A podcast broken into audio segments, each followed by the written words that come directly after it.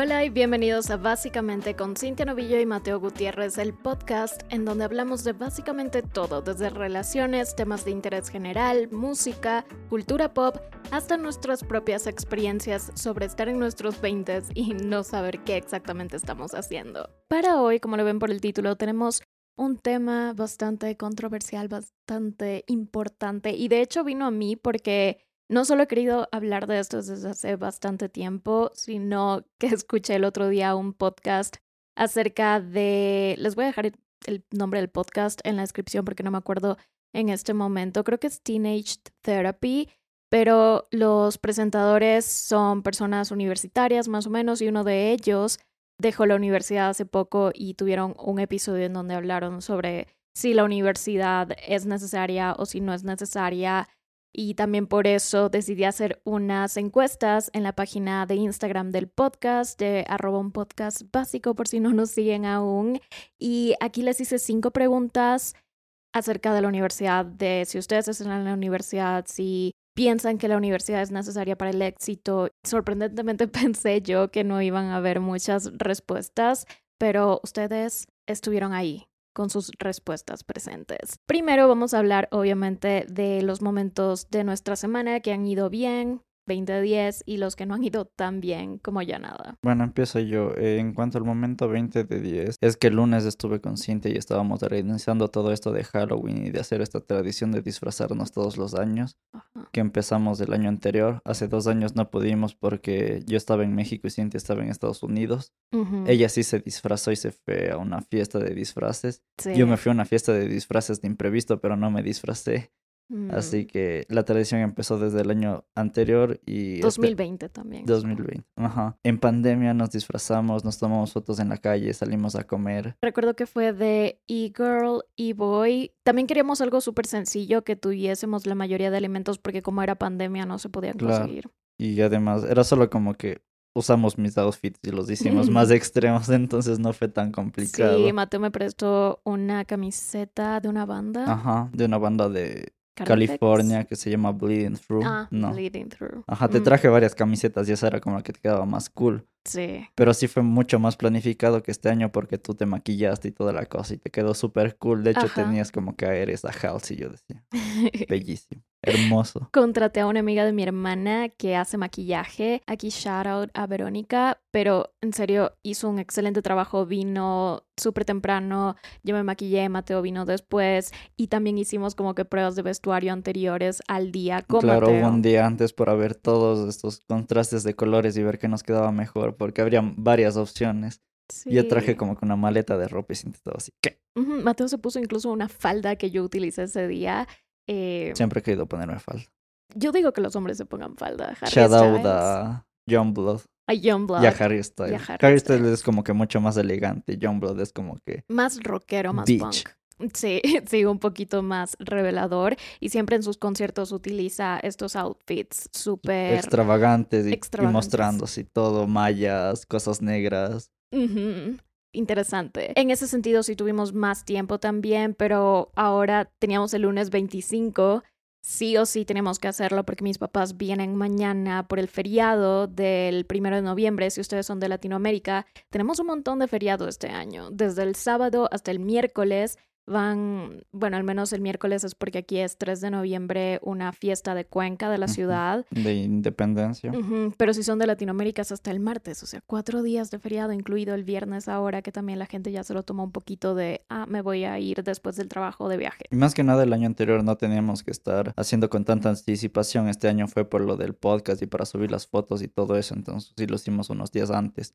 Esta vez fue el día de Halloween y salimos el día de Halloween y todo eso. Sí, pero hubiera sido un un poco más complicado también con tu trabajo porque los horarios son súper eh, como fijos, entonces no se puede. Eso también influyó mucho que el año anterior fue viernes, entonces por eso nos vimos y salimos y nos tomamos fotos y todo eso. Este año cae domingo, entonces hay que hacerlo con anticipación, además de que este año estoy trabajando y el anterior no, y mis horarios son como que más apretados y en restaurantes y en cocina se trabaja mucho en los feriados, es de las fechas más altas. Entonces, teníamos que sí o sí el lunes hacerlo. De paso, yo ahí con mi trípode traté de tomar fotos con el celular. Esta vez no estaba mi hermana para ayudarnos con las fotos ni salir a la calle. Y tomar fotos en mi sala a mí me causa conflicto porque siempre tomo fotos en mi sala ya para mi feed en Instagram y tal vez no es algo muy relevante para ustedes si están diciendo, ay, Cintia, te pasas, pero para mí sí, porque cuando repites una locación tanto, te fastidia. Peor si es contenido para otra página. Porque... Claro, es una costumbre que se queda ahí y no varías en contenido ni en fondo, todo se ve igual. Entonces, de cierta forma, yo apoyo cuando me pides que te tome fotos en la calle. Pero últimamente el clima ha estado horrible y por eso no salimos a tomarnos fotos tampoco. Sí, ese día llovió, estaba, parecían las seis y media de la tarde, a las tres y media, a las cuatro. Entonces, incluso aunque hubiese estado mi hermana, no hubiésemos, creo, podido salir a tomar fotos. Claro, estamos en esa época del año, sobre todo en estos feriados, el clima siempre es así. Es como una Soleado hasta las diez y de ahí como que llueve toda la tarde, noche y se pone súper oscuro. El año pasado no pasó esto y mi hermana dice que tiene una teoría de que es una maldición que alguien puso en la ciudad para las fiestas directamente, pero cuando la gente puede salir, porque el año pasado no se pudo. No se hizo mucho y la gente. Y estaba soleado todos esos días. Súper random. Ahí está el misterio. Aunque el año anterior sí salimos también esos sí, días. Sí, pero no había ferias. No hubo ferias, no hubo nada. No hubo nada. Nada donde se reúna mucha gente estaba prohibido. Entonces, por eso este año ya volvió el clima raro. Y vuelve la maldición. Y vuelve la maldición. Y sí, ahí tal vez la subamos a Instagram, tal vez solo en historias. Ya vamos a ver qué, qué tal quedan. Pero en mi opinión están aceptables, pero no para poner en el feed. Es como que soy muy random con ese tipo de cosas, pero es porque estudio cine y cualquier alteración en la luz por eso mis videos también a veces los repito tres veces. O en algo que no me guste mucho, ya lo descarto. En la vida real, en persona, sí quedaron súper bien los disfraces y eso que fueron Hasta improvisados. mi hermana dijo que se veían cool porque ya le mostré las fotos. Ajá, y se veían como que, más cool que los del año anterior. Sí, y el año anterior pusimos más esfuerzo y este año solo fue hagamos señor y señora Smith rápido. Ya si sale, sale. Si no sale, no pasa nada. Hagamos el intento y al menos ya queda la tradición de que si nos disfrazamos. Exacto, es, es como para mantener la tradición, para... Es divertido, al fin y al cabo, es como... Sí, es como que algo que no aporta mucho, pero a la vez es una... Exacto. Una forma cool de decir, mm, me interesa hacer actividades contigo. Y, y es lindo poder coordinar ambos, porque tú te podrías disfrazar de algo, yo me podría disfrazar de algo que no tiene nada que ver, pero es bueno buscar parejas. Ajá, un punto medio para hacer las cosas y que se sienta la relación y cosas así. Sí, hasta yo corté una falda que se supone que no debe haber cortado. Pero, o sea, no la cortaste, solo le... No, la descosí. La descosí, ajá, entonces como que tiene arreglo. Sí, sí tiene arreglo, pero igual es como... Pero era un punto clave del disfraz porque se veía... Se veía todo, además. Era necesario que te enfocaba esa zona para que se vea. Mi arma. tu arma. y lo que compraste también, esos eh, ligas, no sé. Fuimos a un sex shop. Súper random. Tenían cosas. No, no sé. Yo no me puse a mirar, pero Mateo dijo que tenían como un cuarto en donde habían cosas raras. Y súper caras, y yo sí. Yo solo fui a la sección en donde. O sea, había una sección que era súper normal. De ropa y de cosas random, pero no tan random. Ajá, de ropa. Tenían sangre falsa, tenían colmillos, tenían eh, lentes de contacto. Cosas, para bromas, chicles ácidos, chicles sabor ácido, tabacos que explotaban. Todo bien. Y la señora también que me atendió estuvo súper nice. Claro, súper chido. Entonces yo estaba concentrada en eso y Mateo se va un rato y luego... Fui a explorar la tienda. Sale y me dice, había un cuarto con cosas rarísimas, súper caras y rarísimas. Sí, cosas de plástico que en horario matutino no se pueden decir. Exacto. No sé si algún día han ido a un sex shop, pero es mi primera vez y fue bastante interesante. Al menos yo no vi muchas cosas raras, pero que Mateo haya visto y me haya dicho, ya, ahí está. Es, igual era un cuarto súper atrás escondido y yo como que sí. ¿Qué habrá ahí? ¿Será la bodega? No, pero igual que de súper. ¿Quién compra estas cosas? Sí, lo peor es que ese lugar está cerca, así nada más, como ahí cerca de un Produbanco o algo así, eh, del Supermaxi. Ah, aquí está, ahí con un condón ahí botado, con cosas del logo. Ajá. Súper raro. Pero bueno, en cuanto al momento 20 de 10, fue todo ese día porque además fuimos al cine, tuvimos una nueva experiencia. En 4D fue para una vez, pero ya, Cintia les hablará más de eso. Fuimos a ver Venom, yo no me había visto la primera, pero ya la vi recién ayer en Netflix y es como que si no te ves la primera no entiendes algunas cosas, pero sí la puedes ver a la segunda. Y... Ajá, se cortan algunas cosas, pero en sí la historia no es como que muy difícil de comprender, entonces, ah, chill. Y yo pensaba que el 4D no era tan intenso, pero sí fue intenso. Además, yo dije, el lunes no ha de ver mucha gente porque es lunes, ¿quién va al cine el lunes? Total, llegamos y eso estaba lleno. Pero creo que fue por las promociones y además de que ya fuimos a una hora fuera de la hora de trabajo, entonces.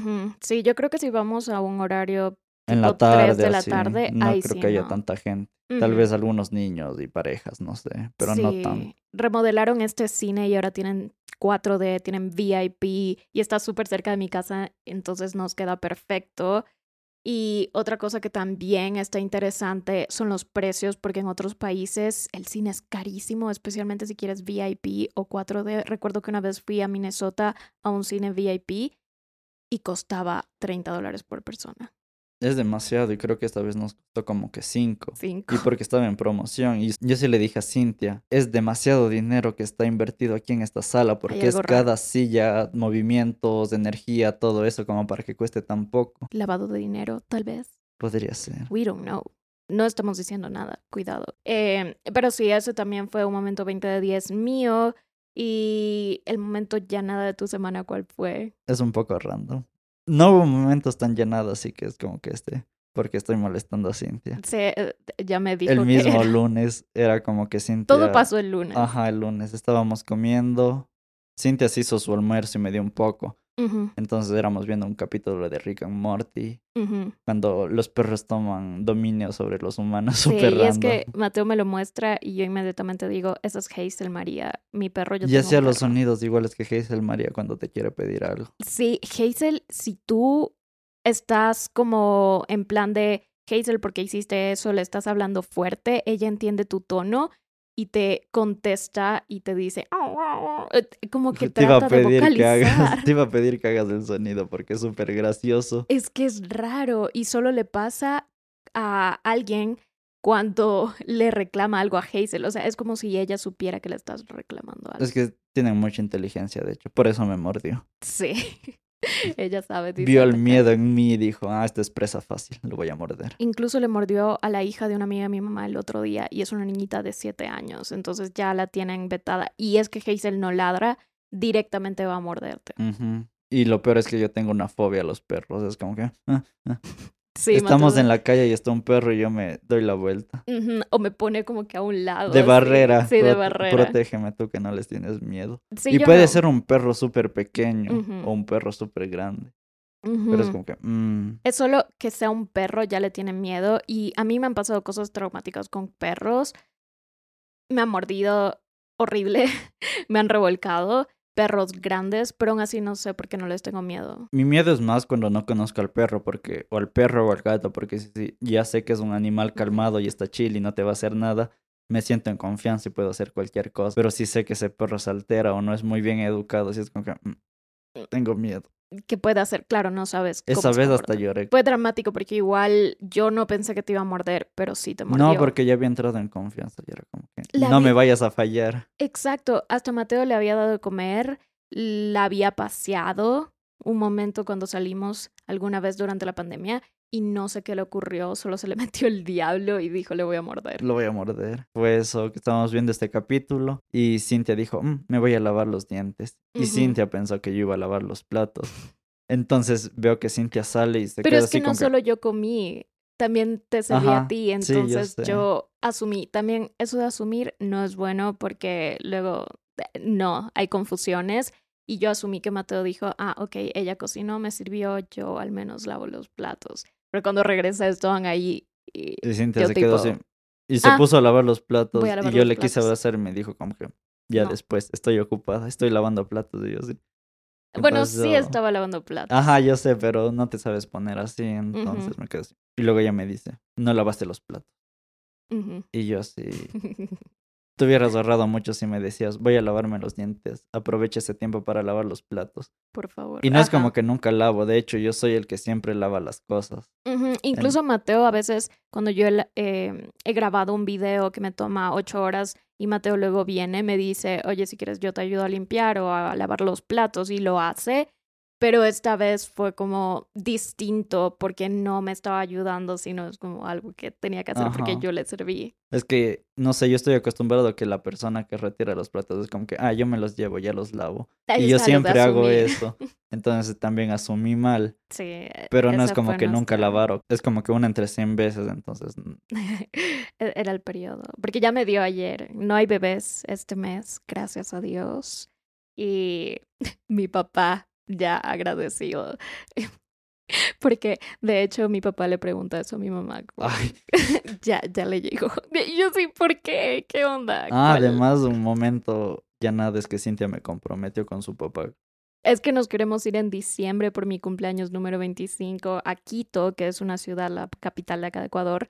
Nos queremos ir unos cinco días mínimo a estar chill. Yo también tengo cosas que hacer allá. Mateo tiene amigos allá.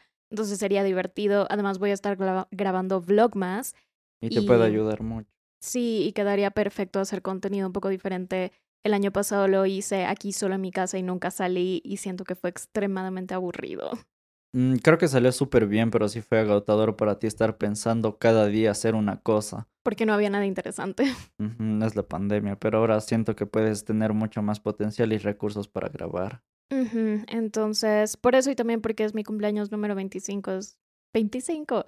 Em, y le dije a mi papá, bueno, a mi mamá que Mateo le va a decir algo a mi papá y que le diga que lo, lo anticipe un poco ahí. Pero nunca me consultaste, fue como que, ah. No, es que te toca decirle, te toca decirle a mi papá, te toca pedirle permiso para ir. Incluso si te dice que no nos vamos a ir, pero solo la formalidad, porque mi mamá ya me dijo que sí. Pero me vas a acompañar. Sí.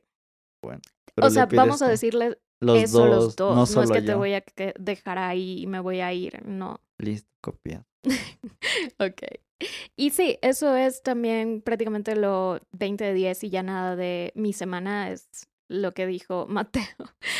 Exactamente casi igual. Lo adicional tiene que ver con la universidad y tiene que ver con este tema, que es que teníamos opciones de dar examen, pero ahora nos dijeron el miércoles, ay no, no, no ya no se puede dar examen y toda la facultad de cine, la carrera de cine, la facultad está en filosofía, es un desorden.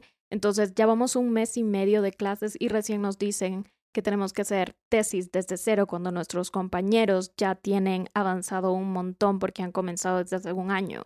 Y nos van a calificar los avances que las otras personas tienen de un año a nosotros que vamos a tener nada más un mes y medio para hacer eso. Claro, es demasiado desorden, no pueden como que cambiar de la nada y después de que ya ha pasado bastante tiempo de lo que empezó el semestre. Entonces, Siempre hacen esto. Yo, yo ya estoy acostumbrada. Si ustedes van a entrar a cine y son de Ecuador, por favor, no entren a la Universidad de Cuenca. el sistema no ha cambiado desde el 2014 que yo estoy ahí. Siempre ha sido un desorden. Yo estoy a favor de que se cierre la carrera porque más personas van a entrar ilusionadas a creer que va a ser esta carrera increíble con práctica y todo. Y luego se van a dar cuenta que ni siquiera tienen cámaras ni equipos para grabar. Claro, ¿cómo piensas dar una carrera si ni siquiera tienes la indumentaria para enseñar? más que nada es una carrera súper práctica, no tanto teórica. Entonces, por eso se inclinan luego mucho más a la teoría, porque no tienen manera de enseñar la práctica. Y cuando son proyectos finales del semestre, tú tienes que buscar la forma de contratar cámaras, conseguir tu propia cámara y así grabar. Y estudiar cine es súper caro si no tienes los... No, no entiendo cómo muchas personas entran a veces a cine pensando que es por arte de magia que pasan las cosas cuando es un presupuesto altísimo. Claro, todos los instrumentos o todo el equipo es como que súper caro y específico. Necesitas de una cosa y de otra y de otra y de otra y se va sumando.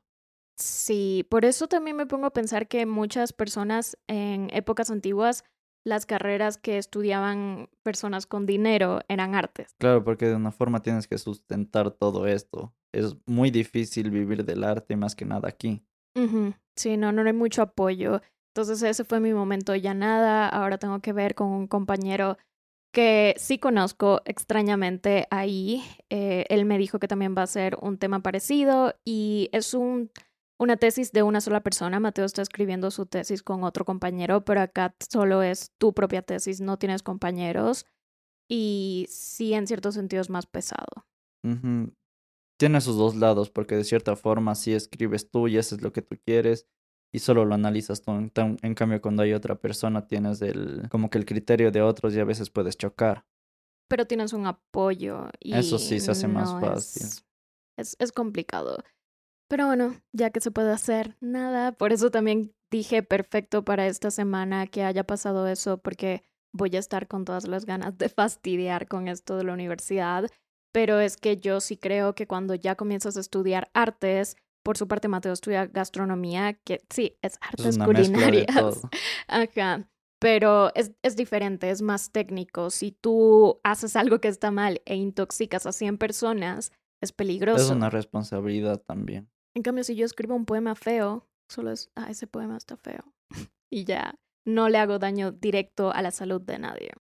Y ahora voy a mencionar el 20 de 10 ya específico, porque aparte de los 20 de 10 que Mateo les dijo. Son en pareja. sí.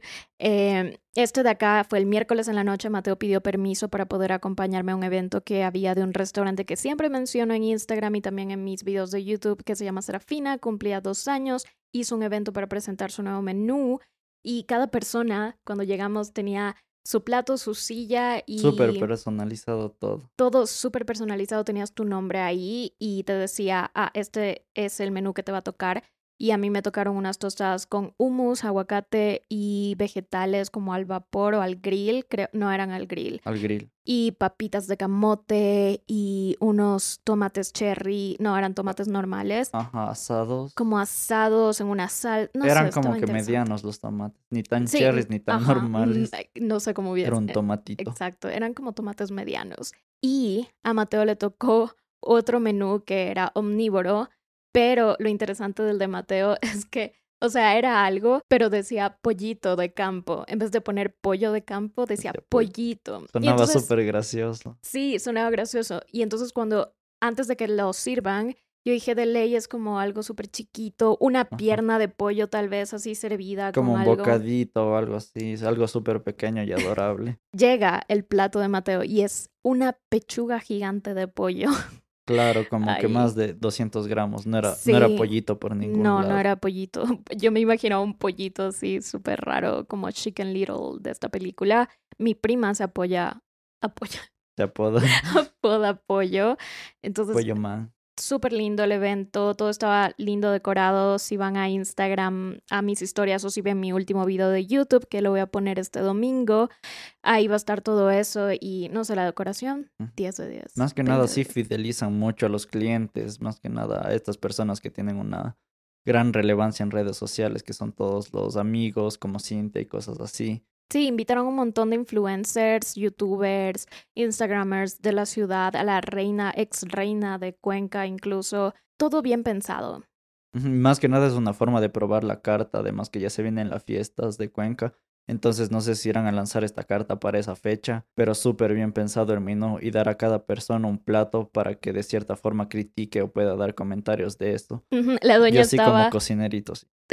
La dueña estaba sentada al lado yo creo que fue a propósito que estaba sentada al lado tuyo porque sabe que eres chef o que estudias que estudio eso. y que trabajo de eso. Obviamente quería preguntarte eso y por eso te puso ahí. Y siento que sí ha tomado como que los tips que le ha dado Cintia y yo. Es como que los pone en sus platos y yo le digo algo y me dice, ah, cierto, tienes razón, lo voy a empezar a hacer. Sí, es súper amable Nikki y ella también es joven, entonces creo que cuando eres joven tienes un negocio, recién comienzas, quieres todo el feedback posible y de personas que tú veas que están en esa área y que confías en ellos. Claro, y no solo de profesionales, porque al final no destinas tu producto a profesionales, sino a gente común, a gente normal que quiere salir.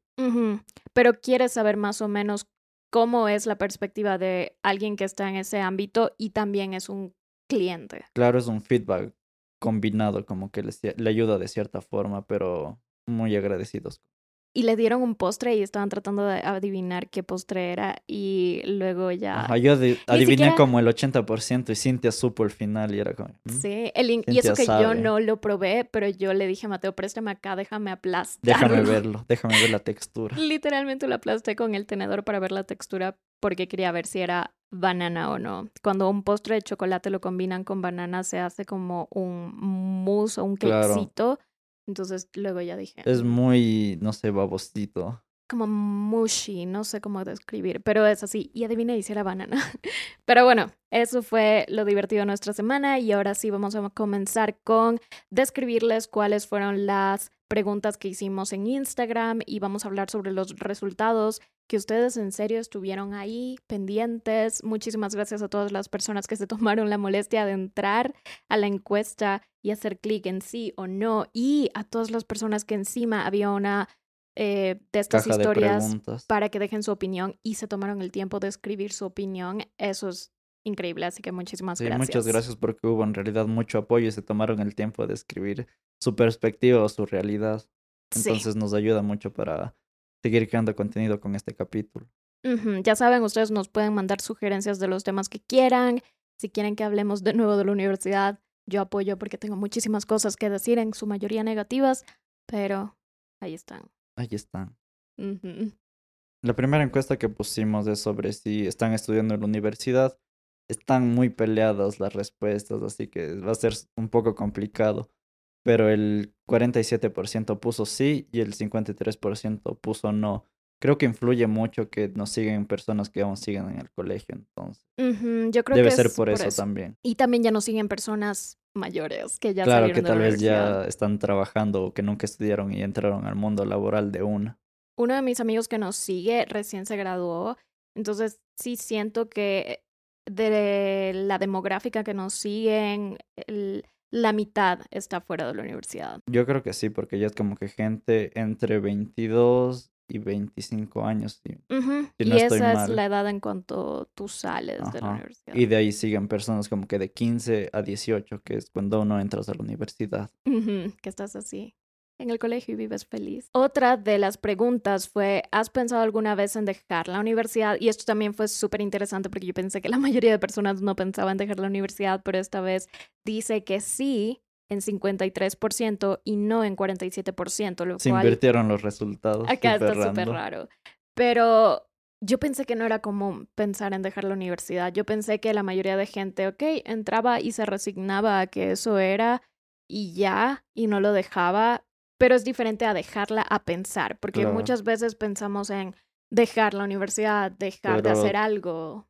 Tomar la decisión es como que mucho más fuerte y yo creo que todos hemos pensado en dejarla en cierto punto, más que nada como hemos hablado con Cintia de que te hacen escoger tu carrera cuando estás en el colegio y cosas así. Y en ese tiempo no tienes una visión clara de lo que quieres. Cuando estás en el colegio a veces te gusta algo y dices, ah, tal vez deba estudiar eso en la universidad pero no sabes si te va a gustar trabajar de eso. Porque conlleva muchas cosas más. Puede que así a ti solo te guste la parte práctica y te digas, ah, quiero ser arquitecto porque me gusta construir cosas así. Pero atrás de todo eso hay muchas matemáticas y mucha física. Entonces, si no eres bueno en eso o tienes un cansancio por esas cosas, no creo que resulte muy bien. También tiene que ver muchísimo la presión de los padres. A veces te presionan a estudiar medicina porque todos son médicos en tu familia o ser abogado porque todos son abogados. También ahí viene esto de la situación económica, de si ven en ti alguna oportunidad para elevar su situación claro, económica. Claro, es como que ya tienen carreras fijas que supuestamente dan dinero o no dan dinero. Es como, ah, si quieres tener dinero, el camino es, tienes que ser médico, abogado, ingeniero, arquitecto y cosas así. Carreras más clásicas, no tanto fomentadas hacia el arte. Sí, ya se sabe que si estudias artes, probablemente termines trabajando haciendo malabares en un semáforo. Pero esto también puede pasar con cualquier otra cosa. Puede ser que termines trabajando de, no sé, de mesero y estudiaste un PhD. Claro, hay mucha gente que estudia algo y o no le gusta o no encuentra trabajo y termina trabajando de muchas otras cosas. Es como mi papá, mi papá nunca terminó sus carreras, se metió un montón de carreras. Al final la que más avanzó fue geología, que es esto de donde estudias las piedritas. Estás así en el río. Ay, mira esa piedrita de color azul. Quería ser un científico de piedritas. Sí, él quería trabajar en estas minas para, porque la gente te decía, ay, en las minas siempre hay full dinero y en las minas tú vas a poder eh, prácticamente manejar tu tiempo y no es tan pesado, pero al final no terminó totalmente la carrera, no hizo la tesis y no tiene el título en sí de geólogo, pero adivinen qué, ¿qué está haciendo el señor? Que ha hecho toda su vida, casi toda su vida. Su vida desde hace 28 años ser visitadora médico. Estos como personajes que tienen una maleta, un maletín, y andan siempre bien vestidos y dicen, andan súper bien le traje mi muestra médica. Pruebe este, este nuevo producto de laboratorio tal y van a cada consultorio en persona crean relaciones con los doctores para que los doctores digan, ah, mi amigo vende esto. De cierta forma es ser un vendedor, pero de medicinas. Yo creo que a tu papá le pudiera ir bien en cualquier cosa de ventas. Sí, es que el señor tiene un carisma súper extraño. Por eso yo tengo carisma. No, mentira. pero sí, a veces sí. Y no, las personas que luego me conocen a mí como la hija de, de él, dicen, ah, su hija actúa igualito que usted, todo el carisma. Y yo sí. Mi papá puede hablar con un montón de gente. Los dos son, ambos de mis papás son extrovertidos. Entonces, yo soy la extrovertida, mi hermana es la introvertida. Y me gusta hablar muchísimo. Y eso también es como, no tiene nada que ver con piedritas, lo de vender medicinas. Claro, y le va súper bien.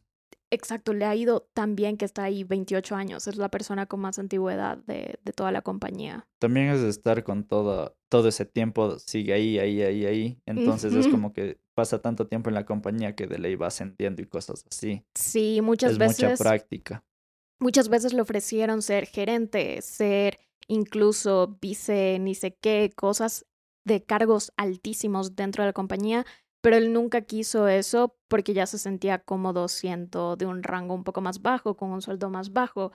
Pero también depende muchísimo de lo que tú quieres, porque a veces estudias algo, entras a un perfecto trabajo justo después de la universidad y a veces no te sientes cómodo teniendo un rango más alto dentro de esa compañía, aunque te lo ofrezcan, porque simplemente no es lo que quieres hacer. O sea, depende mucho de la perspectiva, porque tienes que arriesgarte a ganar mejor y tener muchas más responsabilidades. Entonces tienes que ver si funciona o no funciona.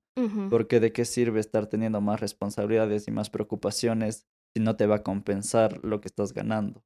Exacto. Entonces es preferible quedarte en un rango menor, ganando un poco menos, pero estando tranquilo con todo eso. Sí, en esos sentidos, como, ok, ya ahí depende muchísimo de, de ti. Y la siguiente encuesta era sobre... ¿Te gusta lo que estás estudiando? Y un perrito. Y un perrito, un GIF. Ajá, este estuvo no tan reñida, pero en su mayoría las personas respondieron que sí, pero en otro porcentaje es que no. Está el 64% en positivo y 36% en negativo. Igual es como que un montón en negativo y las cosas no deberían ser, ser así. Y claro, hay muchos factores como el dinero, como lo que te imponen tus papás, como un sistema en cuanto a universidad pública que te exige o te pone una carrera que tú no querías o cosas así. Exacto, y a veces, por ejemplo, aquí antes había un sistema que se llama Cenecid que te seleccionaban, tú ponías opciones, ibas a una página web y ponías ah, tengo la opción de marketing, tengo la opción de cine, tengo la opción de gastronomía y también tengo la opción de relaciones públicas. Y luego tú dabas un examen de muchísimas preguntas calificados sobre mil y si tenías de tal y tal puntaje, podías marketing. Si tenías tal y tal puntaje, podías cine. O incluso había veces en las que tenías un puntaje buenísimo, 950 vamos a decir, y aplicabas una carrera que requería eso, pero aún así no entrabas porque no habían cupos dentro de la parte pública. Claro, esto era solo para parte pública. Creo que se sigue manejando un examen así, pero solo como que lo cambian de nombre y ya. Pura cosa de política, súper random para ganar votos. Sí. Pero era como que tú dabas tu examen de aptitudes, matemáticas, de lenguaje, de cosas abstractas, no sé, súper raro. Cosas que no tenían nada que ver con tu carrera, sino con conocimientos, generales. En ese sentido yo creo que es bueno, o sea, son cosas lógicas y para la vida sí necesitas cosas lógicas, pero tampoco tanto así. Claro, lo ideal sería que te tomen una prueba de conocimientos básicos de lo que saliste del colegio. Creo que eso se está manejando un poco ahora, pero es, no sé, súper random. No sé cómo será ahora. Y otra cosa que también tiene que ver con esto de los exámenes es que hay ahora, yo me acuerdo que en ese tiempo no había, pero ahora hay escuelas que te entrenan para eso. Sí, Creo que sí había antes, pero no habían tantos. Creo que ahora es como que muchos influencers haces campañas con eso, entonces se publicitan más. Ajá, pero, pero yo recuerdo que sí habían, al menos en mi época. Yo creo que no deberían ser legales ese tipo de centros, porque se supone que te deberían testear de lo que aprendiste en el colegio y ya. Y yo así súper rebelde como soy, yo no estudié para eso. Literalmente estudié el día anterior porque ya mi mamá era, pero estudia. Y luego mi prima dijo, estudiemos. Mi prima sí se metió a uno de esos cursos, hacía un montón de cosas, que bla, bla. Mi puntaje, 856. El puntaje de mi prima que había estudiado preparado dos meses antes, 840 y algo. Yo creo que se preocupan mucho, entonces como que están ahí. Mm". Yo, dije, si me saco 600 ya me vale. Yo o sea, yo soy muy una materia en el colegio que nos enseñaban un poco de eso, pero en verdad igual estudié solo como que unos días antes y no me preocupé tanto. Entonces llegué, di el examen y saqué como que 830. Sí, es que, no, en serio, cuando a veces te preparas para algo de más, te pones más nervioso. Sí, yo, yo siempre soy así, o sea, si me van a poner ese tipo de pruebas, voy a hacerlas con el conocimiento que tengo y no estar preparándome de más porque también te estresas. Ajá, y más que nada yo soy como que mm, dejado. Creo que no he estudiado mucho en toda la universidad o en toda mi vida, en toda mi vida académica y siempre me he ido bien, no sé qué Mi hermana también es así, pero es porque es Virgo. Eso tiene que ver. Y con esto de si te gusta tu carrera o no, a veces estudias también por complacer no solo a tus papás, sino por complacer a esta idea de la sociedad que como que te va a, juzgar si haces otras cosas. más que nada aquí que la ciudad es como que random, la gente juzga mucho y vive de las apariencias. Si no tienes un título es como que, ah. Ciudad pequeña, infierno grande. Siempre dicen eso. Ajá, y tenemos un contraste porque a Cintia no le gusta nada su carrera, donde está estudiando, y estamos en la misma universidad, pero yo de cierta forma sí me siento conforme con mi carrera. No todo es alegrías y cosas así, pero tiene sus partes positivas, pero Cintia, Cintia no. No, yo la hundo. Si fuera por mí, la universidad, no, no, solo mi carrera ya hubiese sido quemada extrañamente en algún tipo de, no sé, accidente que nadie sabe quién provocó. Es que no tiene mucha lógica que estemos en una facultad de filosofía en donde se dan carreras como educación física y pedagogía o educación temprana y tienen otra facultad que es solo de artes y cine está dentro de filosofía. Nunca me di la lógica de eso, o sea, nunca entendí por qué y luego ya creo que sé por qué, porque hay mucha corrupción dentro de la carrera de cine, entonces tal vez si estuviera en artes fuera más estructurada. Más rigurosa. Y obviamente a las personas que están arriba y están ahí todas corruptas no les va a gustar la estructura de la Facultad de Artes. Pero en cuanto a mi facultad es como que estando en la misma universidad es más organizada y lleva todo mucho más en orden, hasta nos informan de más cosas. Cintia decía como que, ah, la página de mi facultad se dedica a postear a los profesores comiendo, cosas así. Sí. En cambio, en la página de mi facultad es como que te informan de horarios, de atención, de tus horarios de clases, te pasan todo eso. Cintia no sabía su horario hasta el día de sus clases. Nunca y yo era como que ya un mes antes yo ya sabía mi horario de clase. Y tampoco se saben los horarios de exámenes hasta que ya son los exámenes. Entonces tú estás tipo, qué hago, qué estudio y es un desorden completo. Las secretarias acá es un desorden completo, nadie te ayuda casi a menos que estés ahí prácticamente acorralando a la persona. En cambio, en la facultad de Mateo todo es ordenado, en la facultad de mi hermana también es súper ordenado, que ella estudia arquitectura en la misma universidad pública y ahí digo, no tiene nada que ver que sea pública, tiene que ver con las personas que están al mando de la carrera en claro, específico. Y cómo destinan todos los recursos. Entonces, por eso les digo, si alguna vez se quema la facultad y solo se quema la carrera de cine, ya saben por qué. Carlos bomba.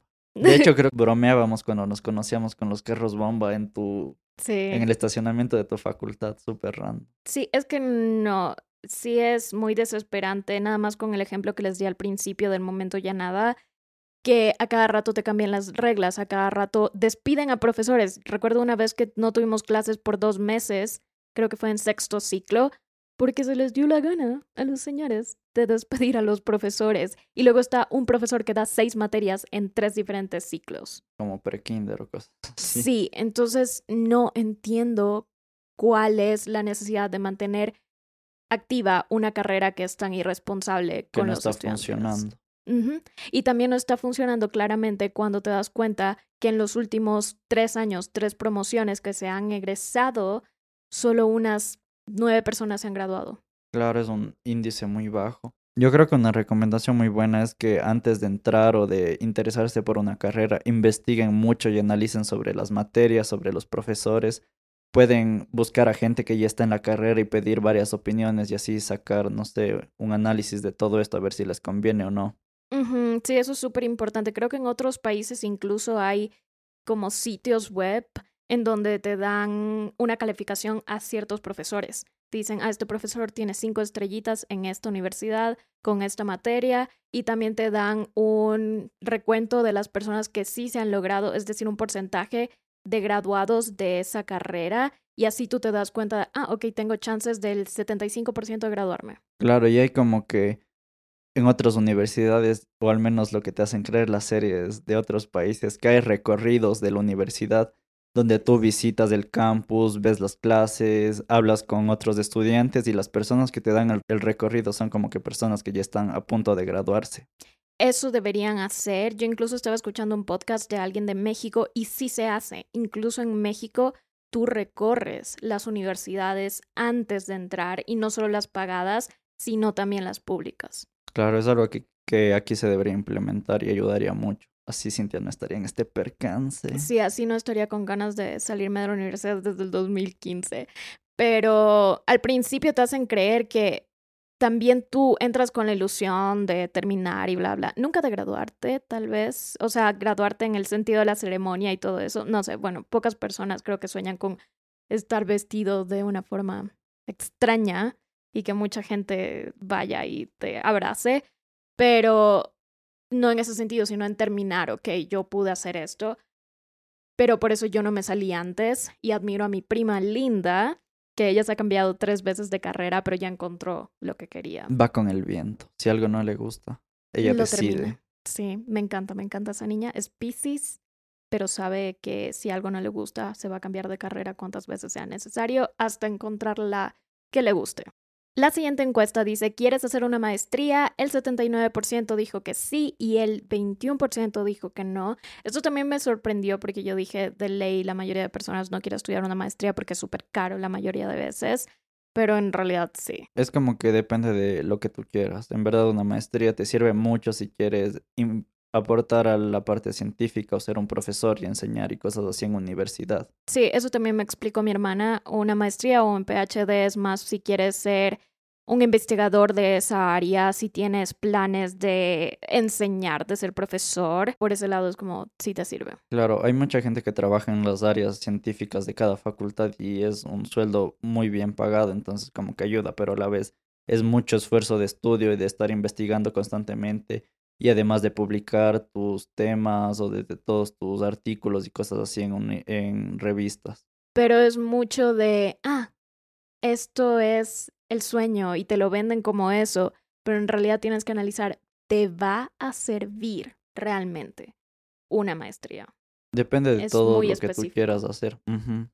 Pero es que te lo venden. Ahora es como, ni bien sales de la universidad, sí o sí tienes que estudiar una maestría porque te hacen creer que lo necesitas cuando es muy específico. Depende también mucho de la carrera. Yo creo que para gastronomía es como que mm, te sirve, no sé, para administrar algo mucho más grande o para ser un profesor, como dije. Para cine no le veo mucho sentido, es donde más necesitas práctica. Sí, incluso los profesores dentro de la carrera de cine te dicen que no te sirve mucho. Incluso si haces un PhD en cine, no te sirve mucho. Porque es algo práctico, incluso si te quieren contratar, quieren ver cómo hiciste tú una película, cómo hiciste un proyecto. Tiene más que ver con eso. Claro, más referencias en cuanto a tu carpeta en el cine, porque ven todo tu trabajo y cómo te manejas, todo lo que has hecho, tu calidad. Sí, entonces es, es muy debatible si quieres hacer una maestría. Si eres doctor, hagan una especialidad, que eso es diferente a una maestría. Si tienes que hacer una especialidad, si quieres ya ser cardiólogo, no es que puedes ir de médico general. Cuando tú te gradúas de médico, como se graduó mi mamá, mi mamá es médico de profesión, pero no hace eso. De nuevo, tú puedes estudiar algo, puedes meterle un montón de em, horas a algo y al final terminar haciendo algo completamente distinto que no tiene nada que ver. Claro, los caminos de la vida, no sabes qué puede pasar. Se te puede dar una oportunidad mucho mejor que no tenga que ver en nada con lo que estudiaste. Incluso mi mamá ahora está estudiando jurisprudencia, es decir, para ser abogada, lo cual no tiene mucho sentido, pero creo que fue una crisis de mediana edad que le dio, que dijo, ay, quiero estudiar. Mi mamá siempre ha sido como, quiero estudiar y al final no hace nada con eso. quiero hacer más cosas. Tal vez es solo para decir, miren, aquí está mi título de abogada. Ajá. Soy doctora y abogada. Es para presumir. Yo creo que hay algunas personas que solo quieren presumir el título. También, pero si tiene el tiempo y puede hacer las cosas, es como que... Mi hermana hace los por eso. y su profesor escuchando. ¿Qué? ¿Cómo? Exacto, o sea, si te vas a meter a estudiar algo, hazlo tú. Claro, asegúrate de tener el tiempo y más que nada la capacidad de poder hacer las cosas. No, no vayas solo porque quiero el título y ya veo cómo hago lo demás. Ahí sí es un poco problemático. Otra cosa que también tiene que ver con esto de las maestrías es que a veces es tan caro que no puedes, o sea, y, y, te imponen esa idea que tú te frustras y piensas que ya eres mala persona solo porque no puedes pagar una maestría. Claro, y a veces es como que yo siempre he pensado, con el dinero de la maestría puedes invertir en algo más y no solo en una casa o en un terreno o un carro, cosas así, sino en, al, en un negocio propio o en un emprendimiento. Entonces, sí es mucho de debatir, sí es mucho de, ok, terminé la universidad, pero terminé de estudiar para toda la vida. Esa es una pregunta que nunca van a saber hasta terminar la universidad y tal vez yo nunca la sabré porque yo no voy a terminar la universidad a este paso. Em, y sí lo he considerado bastante, no lo veo como algo que sea necesario, al menos en mi área, porque cine, de nuevo, artes es muy debatible y es mucho más importante lo que tú haces a lo que tú dices saber o crees saber. Pero bueno, la última historia que coincidencialmente fue posteada a las 11 y 11 am del 28 de octubre. Hagan un, hagan un, pidan un deseo. Un deseo. Make a wish. Y es sobre, ¿crees que es necesario estudiar una carrera universitaria para tener éxito? Y esta sí estuvo como que ganó el no. Sí. En su mayoría, un 87% puso que no y un 13% puso que sí. Además, pusimos Para ese 13% dejan de ser tan blanco y negro. Ajá, es como que... Mm, todo bien en casa. Ajá. Yo creo que el éxito también, yo lo, yo lo hice así a propósito, porque el éxito para ti puede ser, ay, tener una carra, una carra, una casa, un carro, todo súper... Em, es súper subjetivo. El éxito es subjetivo. Puede ser que para ti el éxito sea vivir en una choza en medio del Amazonas. O sea, solo tener un sueldo fijo, llegar a tu casa, descansar y poder hacer tus otras cosas. El éxito es muy subjetivo en cuanto. Hay otras personas que tienen, no sé, sus objetivos más grandes y dicen, ah, yo quiero tener esto, culmino esto y ahora quiero ser más grande y tener más cosas y así. Ajá, o puede ser que el éxito sea tener un bebé, literalmente. y ya, ahí está. Depende mucho decir solo, mm, no, mi éxito es de estar tranquilo y estar en paz conmigo y de ahí hacer cualquier cosa. Claro, yo estaba escuchando también un podcast, el de Dementes de Diego Barrazas, en donde estaban entrevistando a esta chica que se llama Elsa y el Mar, es una cantante, y ella dijo, yo no voy a querer el éxito que tiene Lady Gaga o Michael Jackson porque yo no estoy haciendo el esfuerzo que ellos están haciendo. Porque si yo no voy a hacer todo ese esfuerzo, ¿por qué quiero presionarme a mí misma para tener esos resultados? No tiene sentido. Y además es algo de oportunidades. El otro día leí algo de que la libertad se basa en cuanto a tus oportunidades y las cosas que tienes en tu entorno. Hay gente que dice, mm, yo quiero estudiar y es mi libertad la de estudiar, pero si no tengo dinero o no tengo las aptitudes, entonces ¿cómo lo haces? No lo es. Muchas veces creemos que una cosa es de una forma, pero en realidad no. Y hasta pensamos que tenemos libertad en ese sentido, como dice Mateo, pero en realidad... No, porque si no tienes los recursos no puedes. Es una libertad partida que se te pone como una barrera en todo caso, porque la sociedad es muy injusta. Sí, y por eso cae mal cuando las personas dicen, no, es que está en ti hacer esto y todo. No, hay muchas veces que tú, aunque tengas las ganas de hacer algo y tal vez quieras de alguna forma conseguir eso, si no tienes las posibilidades económicas o las oportunidades o tu papá no conoce a alguien, nunca vas a tener el resultado que otra persona que sí tiene esos beneficios. Por mucho que tú quieras algo. Y esa pregunta también tenía una cajita para que ustedes pongan, ok, piensan que no es necesario tener un título universitario para tener éxito. Díganos por qué y piensan que sí, díganos por qué. Y ustedes, en serio, muchísimas gracias porque nos mandaron un montón de opiniones que tienen bastante sentido, ya sea para el sí y para el no. Mm, gracias por todo su apoyo porque en serio compartieron muchas de sus realidades o de sus pensamientos.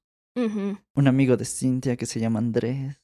Andrés es un fan. Hola Andrés. Me encanta. Andrés me apoya desde que yo comencé en YouTube, así que es como uno de los OG, si tuviera un, no sé, un mural, Andrés estuviera allá arriba en el mural un corcho, de, fans. corcho de fans. En serio, yo a veces tengo amigos de la infancia, tengo familiares y no me apoyan tanto como Andrés. Así que Andrés, muchas gracias. Shout out. Es un seguidor que se convirtió en amigo. Sí, y, y es ingeniero, recién se graduó. Así que Andrés. De carrera clásica. Pero bueno, él nos dice no, pero es un salvavidas, entre comillas. Puedes intentar otras cosas, pero siempre puedes optar por algo de tu carrera. Sí, y en eso sí digo, ok, sí tienes razón, pero a la vez, ¿a qué costo viene ese salvavidas? es complicado. A veces implica un costo muy alto en dinero. Eso no es bueno, si no es una universidad pública. Yo sí, soy de la creencia de que mientras intentes más cosas en tu vida, mientras más experimentes en diferentes campos o en tu mismo campo, es mucho mejor. Sí, nunca descarten nada porque yo hasta ahora que he escuchado tantos podcasts, entrevistas, documentales que he visto acerca de gente que lanza sus negocios o que tienen carreras de algo, la mayoría de gente o no termina la universidad o dice, ok, aprendí un montón en la universidad, conocí a gente en la universidad y eso ya es lo que me sirve, no tanto el título, sino los contactos y la experiencia durante ese tiempo. Y también es como la mayoría termina haciendo cosas que no tienen nada que ver, o sea, estaban estudiando psicología y terminan abriendo un lugar de pan. Claro, depende mucho. Yo pienso que la universidad sí es buena porque te da mucho este, esta cosa de contactos. Ok, contactos. Y yo soy fiel creyente desde que me fui a Estados Unidos a este intercambio para aprender inglés y todo esto. El profesor que nos dio cine, que nos dio multimedia, nos dijo, una de las cosas que pueden hacer para ser exitosos es hablar, exponerse, vayan a todos los eventos, vayan a todas las fiestas, incluso hablen con las personas que están en la esquina y ustedes creen que son aburridas. Hablen con absolutamente todas las personas y no tienen que ser amigos de esas personas, simplemente conozcan gente.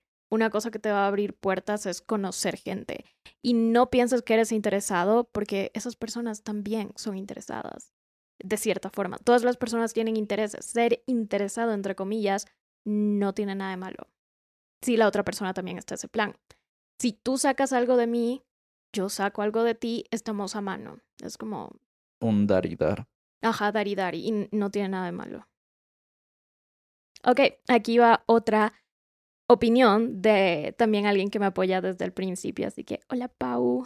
Dice, si encuentras una pasión y una manera de ser feliz sin haber estudiado, es. Y es que sí es verdad, como mi papá encontró lo de, lo de ser visitadora médico y él sí estudió en la universidad.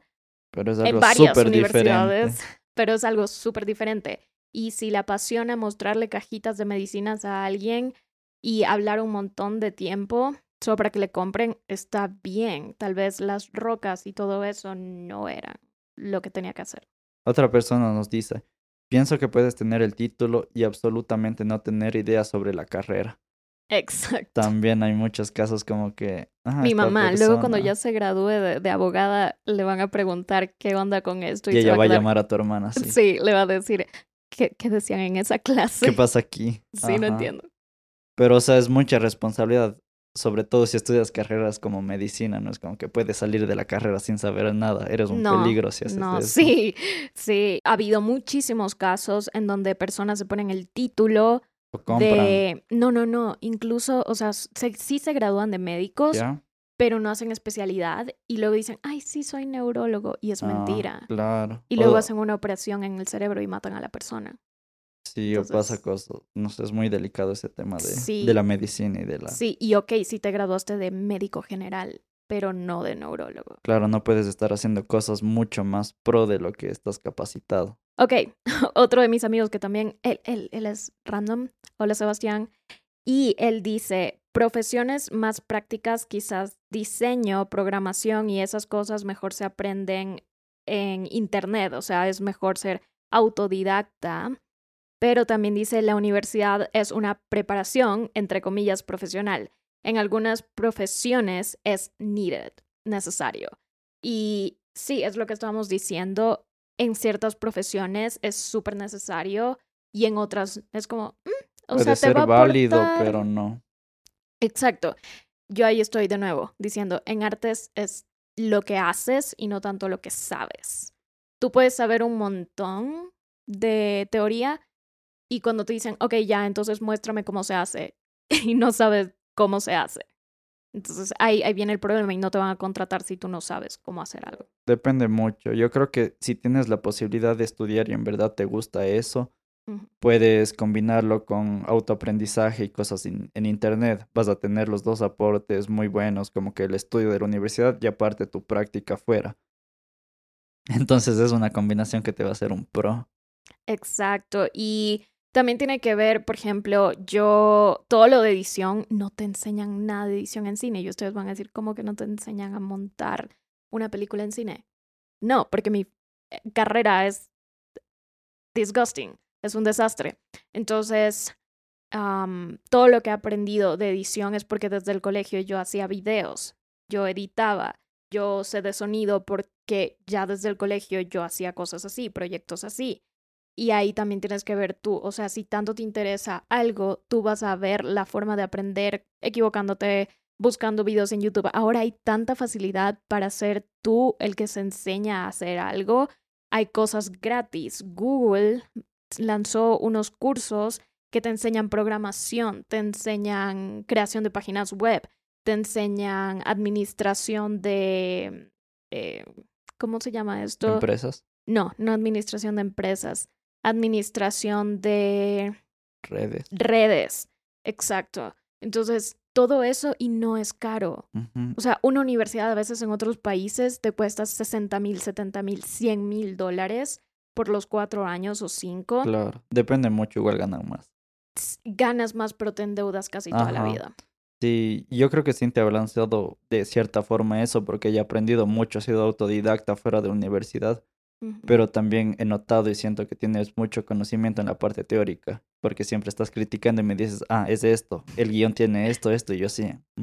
Rayos. Sí, a veces no. Yo ya no puedo. Desde que entré a cine me arruiné las películas porque analizo todo así horrible y critico demasiado. Y si ustedes entran a cine, ya no van a poder ver películas en paz. Otra persona nos dice, puedes dedicarte a algo que te guste sin estudiar una carrera y tener éxito. Y eso es también. Es como que todo el tiempo y el dinero que le puedes poner a la carrera puedes poner en un emprendimiento de algo que te guste. Es como esto que dicen, ok, puedes hacer tres cosas y las tres cosas la puedes, las puedes hacer a un 60% o hacer una sola cosa al 100%. Claro, se te complica mucho más si haces las dos al mismo tiempo porque la universidad te quita demasiada energía y tiempo, más que nada mental. mental. Sobre todo eso yo de verdad, si la universidad ya no estuviera en el mapa de mi vida ahora mismo, tal vez tuviese más energía para hacer otras cosas, tal vez estuviera más enfocada en mis redes sociales y tuviera éxito ahí. Pero como estoy haciendo tantas cosas a la vez y la universidad sigue ahí latente, no puedo. Es como la paz mental no existe en, en Cintia ahora mismo. Y sí me pone mal porque es como, ok, podría estar haciendo esto al 100%, pero estoy haciendo todo al 60%. Eso no está bien porque al final nada te sirve. Cintia es el ejemplo de eso porque ella toda su carrera universitaria la ha tenido aparte con toda otra su carrera en redes, entonces ella puede decir sobre eso. Sí, es, es triste, pero ya nada, hay que seguir.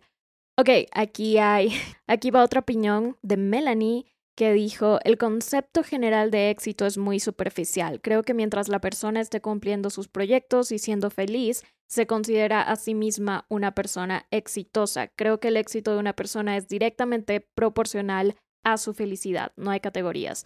Ahí está. Es como, en serio, tiene más que ver el éxito con la felicidad que el éxito con el dinero o con los títulos o con el reconocimiento público de ciertas cosas que has logrado. Claro, va de la mano. Mientras tú te sientas tranquilo y todo chill, creo que puedes hacer cualquier cosa y eso fomenta que sigas superándote.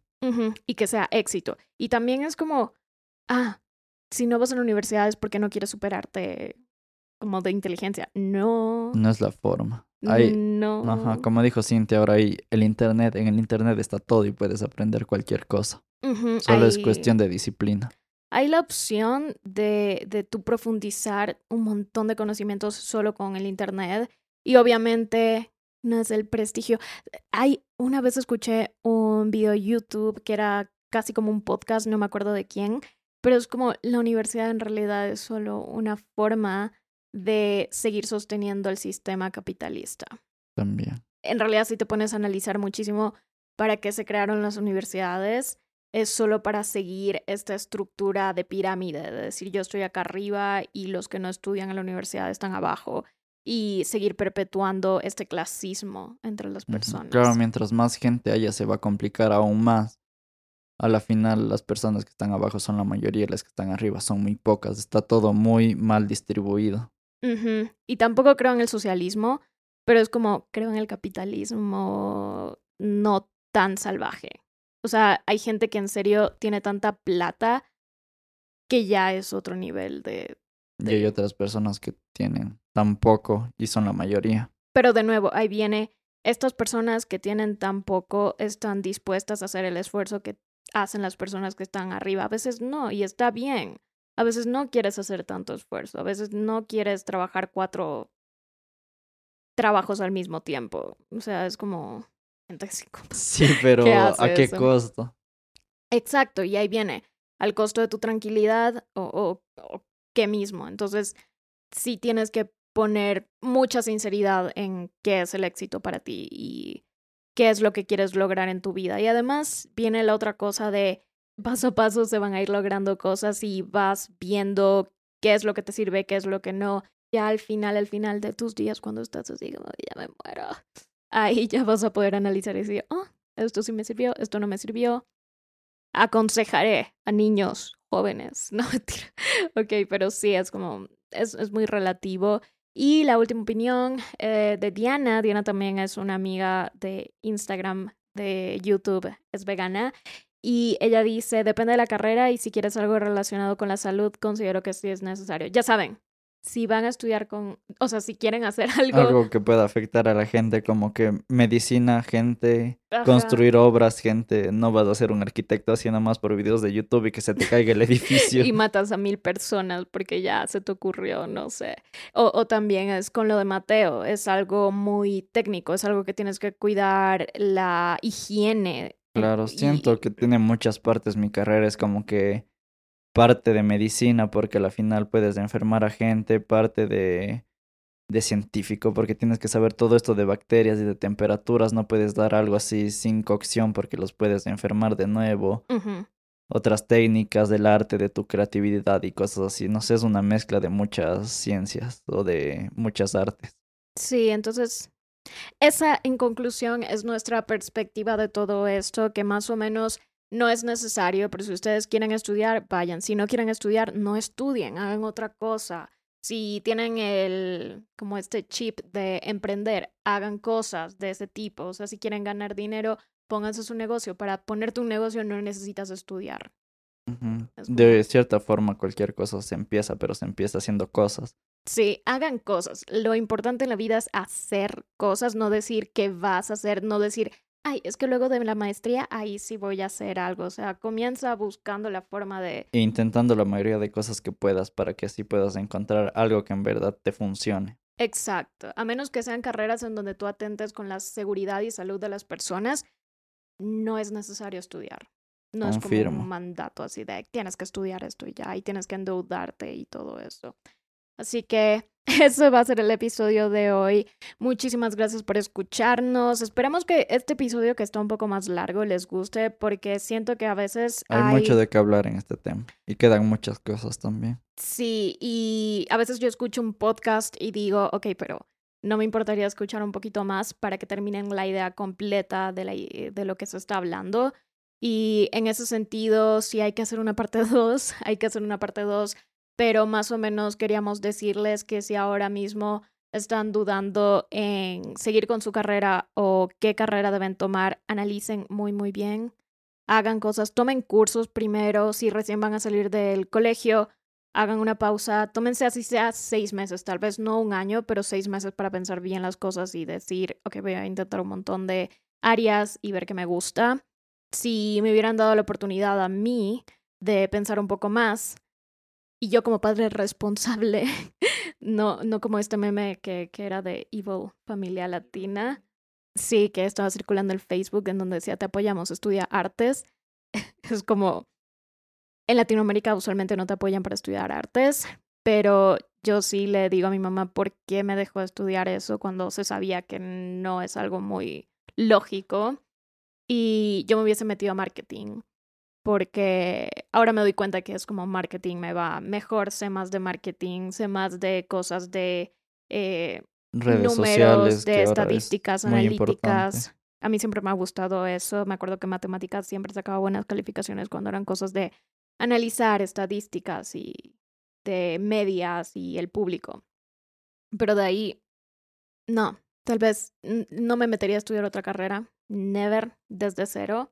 Hasta Tal vez solo cursos, más enfocados a lo que en verdad te interesa y te guste de lo que quisieras hacer. Ajá, sí, sí haría cursos, pero siempre he sentido y debía haberme hecho caso a mí misma antes de entrar a la universidad que la universidad no era para mí. Yo ya sabía, ya tenía como esa idea pero nunca me hago caso a mi intuición. A veces el otro día quería cruzar la calle y ahí sí me hice caso y gracias a Dios porque si no, no tendría piernas en este momento porque me hubieran ahí aplastado entre dos carros como sándwich. Pero sí hice caso esta vez. Y eso, o sea, prácticamente queríamos decir eh, que ustedes están haciendo bien, sea lo que sea que estén haciendo, y tomen esto como señal de si querían salirse de la universidad, de que si es posible, si de verdad sienten o tienen la intuición de que deberían salirse de la universidad, háganlo, vean si sobreviven fuera de la universidad, la universidad siempre va a estar ahí, ustedes siempre van a poder volver, pero tal vez otras oportunidades no vuelvan.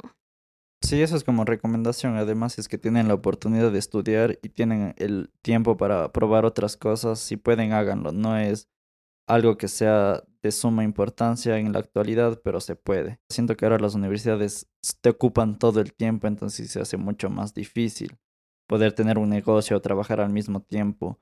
Definan sus prioridades, infórmense muy bien de todo, de los profesores, de la malla curricular, de las materias. Ya digo, con personas que ya han estado en la carrera, con personas que han salido de la universidad, en, en general pueden tomar muchas opiniones y así tener su propia idea y decidir. Ante todo, siempre tiene que estar su paz mental y su tranquilidad. Sí. Y eso. Y no querer quemar la universidad. No la universidad, solo la carrera, solo la oficina. Ahí. Eso solo. Pero bueno, ya. Ahora sí, muchísimas gracias por escucharnos. Esperamos que tengan un resto de la semana súper productivo y lindo y que hayan pasado este feriado de la forma más adecuada con su familia o si viven solos, no importa. Ustedes ya saben. De la forma que se sientan bien y con quien se sientan bien. Sí, exacto. Muchísimas gracias. Y ahora sí, ya nos vamos porque... Está súper largo. Está súper largo. Bueno, no tanto. Yo escucho podcasts de dos horas. Pero está comparado con los otros. Y sí, comparado. Pero es que era necesario porque este, este tema es muy, muy importante. ok. Eso. Bye. Adiós.